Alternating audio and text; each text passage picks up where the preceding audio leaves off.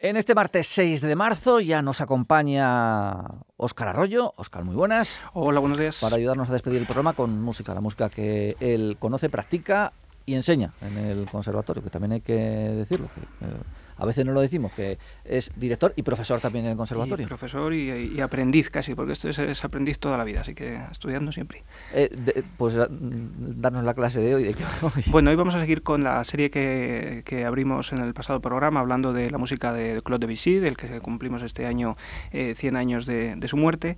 Y vamos a pasar, el otro día escuchábamos música para, para piano, hoy vamos a escuchar música para orquesta. Eh, Debussy fue uno de los grandes renovadores del repertorio orquestal de principios del siglo XX, finales del XIX, primeros del XX, y un revolucionario en ese sentido que marcó las bases de lo que sería la música orquestal del futuro.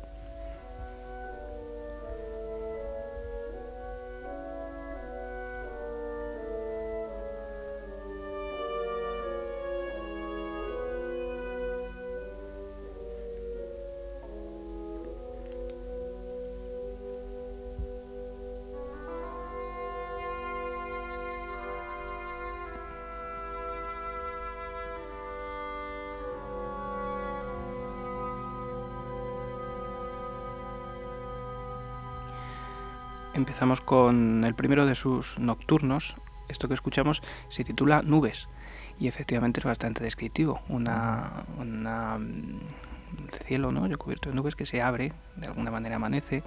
Estos nocturnos son eh, una suite de tres piezas orquestales eh, todas ellas mm, de ese corte impresionista, aunque Debussy no le gustaba llamarlo impresionista, impresionismo, es el momento histórico que le tocó vivir, el, fermento cultural que se cocía aquellos años en el París de la época, pero lo que es evidente es que los colores que da la orquesta eh, supusieron un antes y un después en lo que se estaba componiendo hasta ese momento.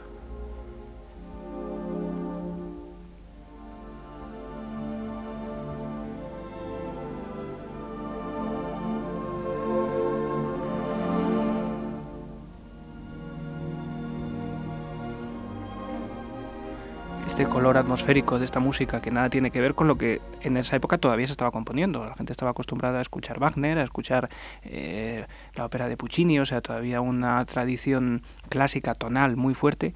Y Debussy supo, como nadie, mm, crear una nueva estética, una nueva manera de hacer en la que la tensión entre los acordes no era necesariamente tonal, eh, de, de resoluciones o de tensiones, sino a veces pues de propia distensión permanente. Vamos a escuchar una segunda pieza de estas de estos nocturnos.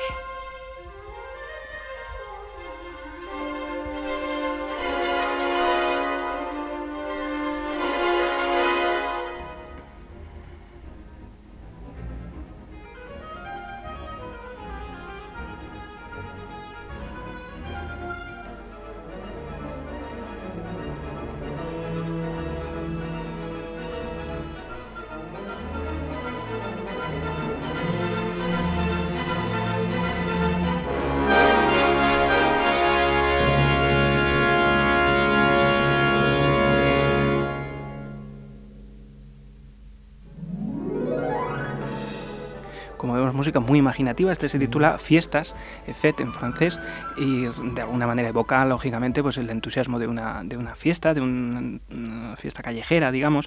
Em, eh, es muy curioso los elementos que utiliza orquestalmente, es los timbres, los timbres extremos de los instrumentos, eh, la, ese sonido vaporoso. En el, si en el piano él intentaba que el, el piano no pareciera que tuviera martillos, en la orquesta también busca siempre unos timbres atenuados o desde luego muy específicos, con muchísima imaginación. Vamos a escuchar otra sección de esta misma pieza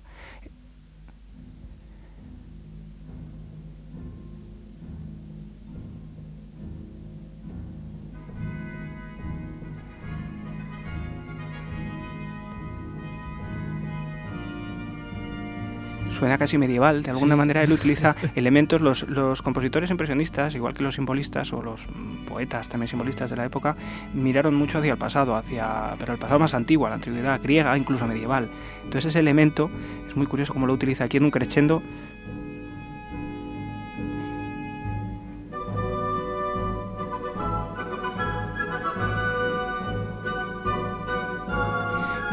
que a más de uno le recordará a otra obra muy famosa de un compositor, compositor coetáneo. No digo cuál,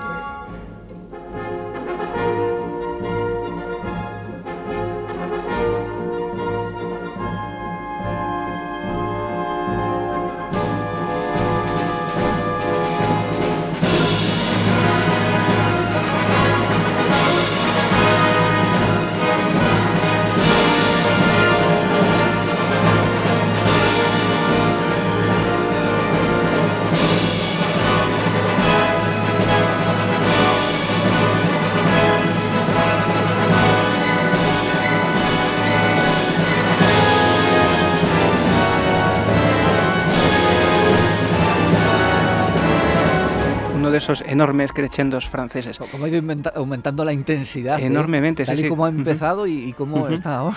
Ese, esa enorme progresión y que además el elemento rítmico y demás, ahí me recuerda muchísimo al bolero de Ravel. Realmente es el mismo, el mismo concepto, aunque luego se pone mucho más sutil, pero esa, esos crescendos que le hicieron famoso a Ravel, pues Debussy también los utiliza.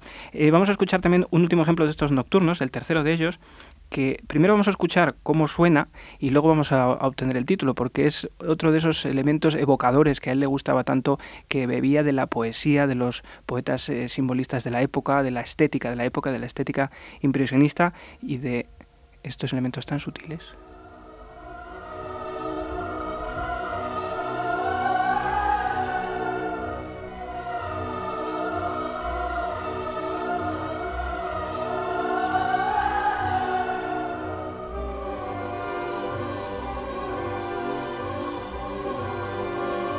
La utilización de un coro femenino, de las voces femeninas, como un instrumento orquestal, sin letra, simplemente como elemento tímbrico. Es una idea genial. Lógicamente la obra no se puede titular de otra forma que Sirenas.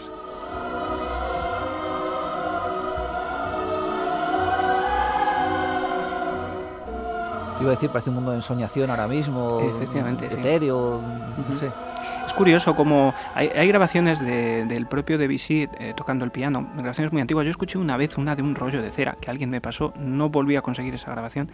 Eh, luego hay grabaciones también de discos de, de Beltemiñón, de los que son mecánicos, que no dan un elemento, no dan una idea real de cómo era el, toque o el sonido, porque eh, son mecánicos, se reproducen en pianos modernos. Pero de aquel disco que escuché y que algún día me gustaría recuperar, que sí era, digamos, acústicamente Debussy tocando, dentro de ese elemento etéreo, sin embargo, él era una persona estricta y muy organizada en, la música. Para que la música suene así, tiene que estar tocada tal cual está escrita. Esa es la, genialidad del, como el puntillismo ¿no? de un pintor que quiere que cada detalle esté en su sitio.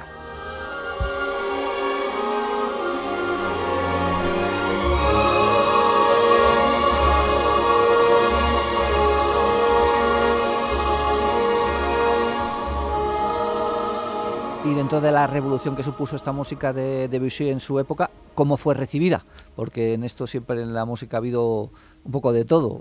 Gente que luego ha pasado a la historia y que en su día, pues cada concierto casi era un abucheo continuo y, otros que no. ¿Cómo, fue recibida la música de Debussy? Debussy gozó de cierto prestigio en vida, es decir, no fue una persona... de hecho, él no eh, tampoco se planteó ser un revolucionario, él simplemente eh, viajó eh, mucho, viajó a, conoció la música rusa, conoció la música española, de hecho su primera obra, el otro día preparando el programa, me enteré que su primera obra se titula Madrid, que es una pieza para piano que no, conozco, pero estaba en el catálogo, y luego tiene músicas de corte español, también de la exposición universal del 98 en, en, en París, bebió elementos del gamelán, de, de Bali, entonces todos esos elementos, todos interés por lo exótico fue lo que le hizo crear una música propia en la que yo creo que él tampoco pretendía justificarse, él simplemente entendía que quería aportar eso y yo creo que eso fue un acierto porque no, no tuvo grandes enemigos, digamos, pero sí que abrió una senda totalmente nueva en la historia de la música.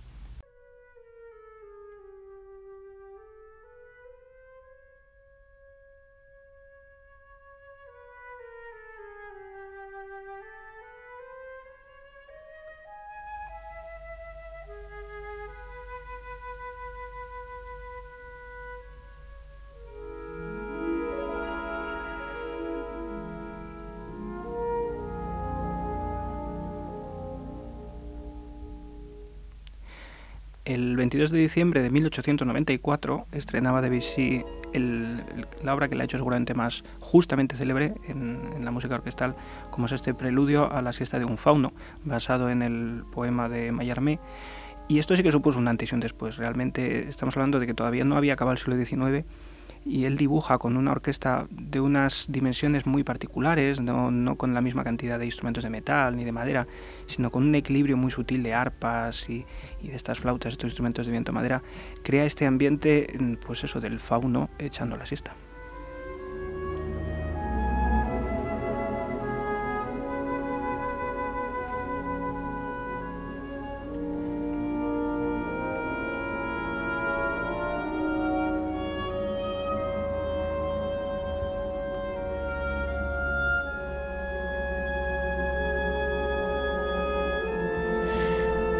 He dicho por nada, por cierto, nada de, la interpretación que estamos escuchando. Todos los, todos los extractos que estamos escuchando de esta música orquestal de Debussy eh, están a cargo de la Orquesta Sinfónica de Montreal y Charles Dutois, que es uno de los grandes debussistas de, de intérprete de, de, música de orquesta.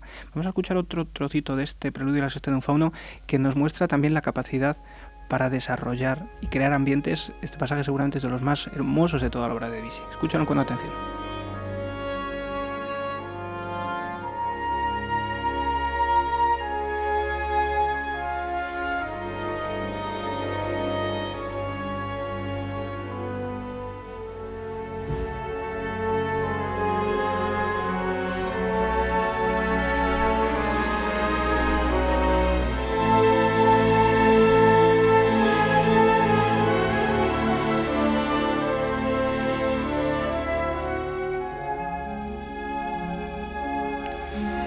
La orquestación es absolutamente sublime, seguramente insuperable. Lo que escuchamos, los elementos de las flautas que fluctúan por el agudo, los violines en esta inmensa melodía, el arpa,